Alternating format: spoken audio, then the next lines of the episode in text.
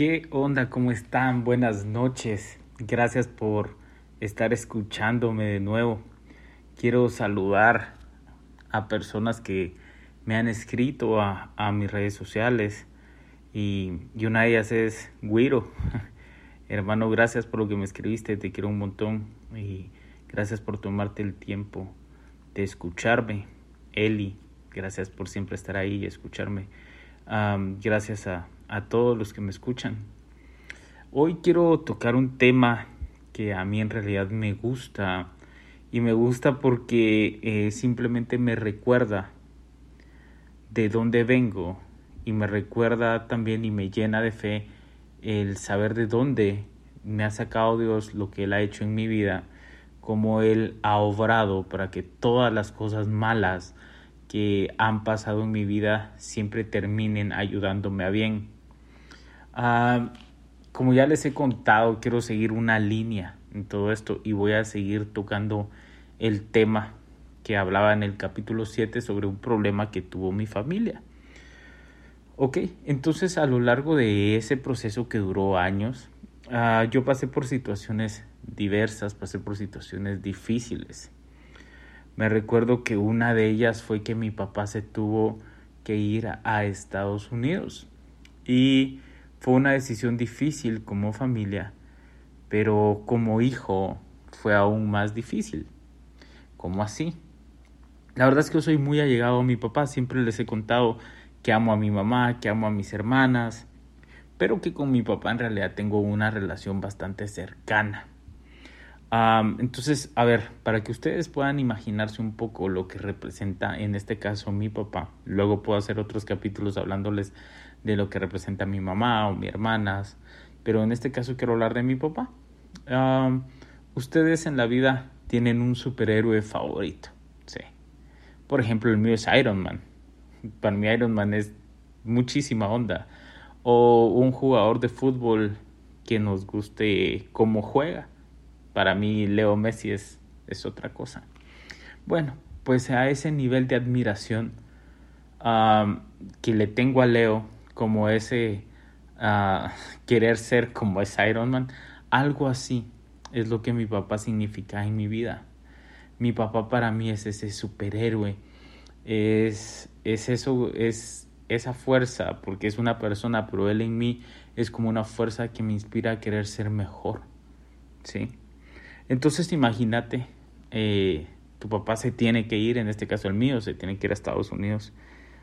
Se acercaba Navidad la situación económica en mi casa era la peor en años, si no es que en la vida estábamos pasándola muy mal, como ya les conté antes. Y entonces, eh, pues mi papá se va. Mm, fue triste, fue duro. De hecho, eh, recuerdo que yo en esa época me aferré muchísimo a, a Diana, a su esposo, pero en especial a Dios y a una canción que hoy quiero recomendarte, que se llama Aún sin entender de Tales Roberto. Y pues se llevó el, eh, la semana del 24, ¿verdad? Cuando todos empezamos a, a comprar regalos, a comprar nuestra ropa nueva, nuestros zapatos, bueno, la época de compras donde planificas con tu familia el ponche, el pavo, los tamales y, eso tan alegre que trae la Navidad. Y pues resulta que para esa Navidad en mi casa no había no había dinero. No había dinero para poder mandar a comprar tamales, menos para hacerlos y aún menos para comprar ropa. Y era triste Primero, porque yo venía mm, de donde lo que yo quería se me daba, ¿sí? Eh, no, no es en mal plan, no es por jactarme, no es por nada, pero en realidad yo tenía incluso más de lo que necesitaba. Yo tenía un berrinche y mi papá me lo cumplía. Entonces imagínate una Navidad sin nada. Y era duro, pero aún era más duro el que tu papá no estuviera contigo o que mi papá no estuviera conmigo. Me recuerdo que días antes de, que se llegara el 24, Diana me dice, mira, mi esposo te manda esto. Y me mandó a regalar X cantidad de dinero. Eh, ellos me lo regalaron porque yo en ese momento yo quería comprarme el Play 4. Y me dijeron, mira, para que te compres el Play. Yo fue como, sí, me voy a ir a comprar el Play. Pero en ese momento dije, a ver, yo con esto le puedo comprar ropa a mi mamá y a mi hermana. Yo en este momento, con esto puedo hacer tamales en mi casa. Puedo ir a comprar el pan para el 24. Y pues decidí que el PlayStation podía esperar y decidí invertir ese dinero en mi familia y en que tuviéramos una muy bonita y feliz Navidad. Y bueno, nos fuimos de compras un domingo, yo le di feliz de la vida el dinero a mi mamá para hacer los tamales. Ah, y llegó el 24. El 24 me escribe Diana y me dice, mira, venía a la casa de mi tía, eh, aquí estamos y te tengo un regalo. Y yo, buena onda, gracias, yo llego. Y pues llego y ella me tenía un par de zapatos, su mami me tenía una gorra. Paréntesis, para los que no saben, yo amo las gorras. Entonces, yo venía feliz, pero al mismo tiempo venía triste, porque era la primera Navidad que yo iba a pasar sin mi papá. Uy, fue muy duro. Y recuerdo que de la nada eh, empieza a sonar esta canción. Bueno, no de la nada, estaba en una playlist en mi teléfono y pues eh, fue el turno de esa canción. Y empieza a sonar esa canción y esa canción dice aún sin entender, yo sé que tú estás obrando en mí y otras cosas. Y yo me parto en un llanto como niño. Y fue como, Dios, mira, yo aunque no pueda entender lo que estás haciendo, sé que tenés un propósito, sé que lo que estás haciendo va a obrar para bien, pero ahorita me está doliendo. Ahorita no tengo paz. Yo sé que tú me das la paz, pero necesito que en este momento me abraces porque necesito abrazar a mi papá. Yo quiero tenerlo acá. Y me partí en llanto. Recuerdo que estaba en el portón de la entrada de mi casa. Eh, a lo largo de esos meses me tocó hacerme el fuerte para que mi mamá y mi hermana tuvieran un respaldo y no me vieran a mí mal. Pero ese día yo ya no pude más y me partí. Llamé a mi hermana mayor y le dije, mira hermana, estuve en el portón y me dijo, ¿qué tenés? ¿Por qué estás llorando? Y yo solo salí, que nadie se dé cuenta, por favor. Y mi hermana salió y me partí en llanto y la abracé y me dijo, papito, no tengas pena, etcétera, etcétera, etcétera. Y la pasé. Extrañando a mi papá, sí la pasé. Ah, y así pasaron muchas situaciones. Ahora, ¿por qué te estoy hablando de esto? Primero, porque una persona ah, cuando empieza a olvidar lo que otros han hecho o lo que ha vivido, la persona deja de ser agradecido. Y esto lo quiero enlazar un poco al capítulo anterior. Nunca, pero nunca en la vida te olvides de quién te tendió la mano cuando tú lo necesitabas. A mí esta pareja de esposos que les mencioné me pueden pedir mil favores en un mismo día y que aunque yo no pueda, normalmente les digo sí, yo te lo hago. Porque a mí nunca se me va a olvidar lo que ellos hicieron por mí en ese momento. Porque el día que a mí se me olvide voy a dejar de agradecer ese detalle que tuvieron, no solo para conmigo, sino para con mi familia. Lo segundo que te quiero dejar con esto que te estoy hablando es lo siguiente. Y es que por más difícil que sea el momento que tú estás viviendo hoy, por tú tal vez me puedes decir, Cristian, tú no sabes por lo que estoy pasando.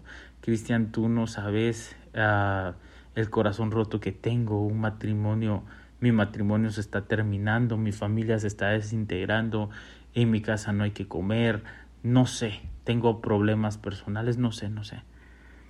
Lo que sí te puedo decir es algo que a mí me ayuda mucho y es cuántas cosas a lo largo de tus años de vida, en mi caso de mis 32 años de vida, he pasado similares que en su momento me hicieron sentir como me estoy sintiendo ahora.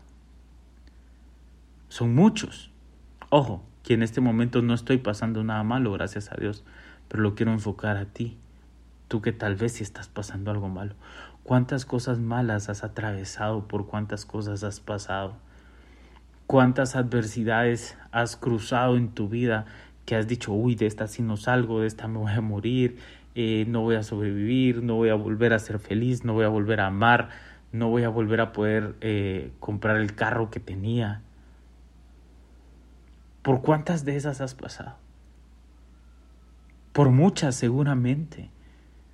Pero sabes, lo que quiero dejarte hoy es, no importa por cuántas de esas adversidades tú has pasado. Lo importante es que las has pasado. ¿Y por qué te digo esto? Porque en realidad lo que estás viviendo hoy lo vas a pasar. Y cuando ya estés del otro lado de la adversidad, vas a voltear a ver y vas a decir, esta tampoco me acabó, esta tampoco me mató. Sabes, las adversidades te pueden llegar a herir y herir de muerte.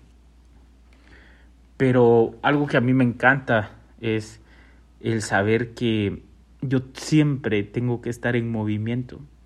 El entender que aunque esté herido me tengo que mover porque si me dejo de mover soy un blanco fácil al que van a matar. Y las adversidades son iguales. Tenés que seguir, tenés que darle para adelante. No tenés que parar, mucho menos retroceder. Ya estás herido, tenés que buscar ayuda, pero no la vas a buscar eh, en el pasado, no vas a regresar de donde venís. Y ahora me quiero enfocar en de dónde te ha sacado Dios, en dónde te tiene.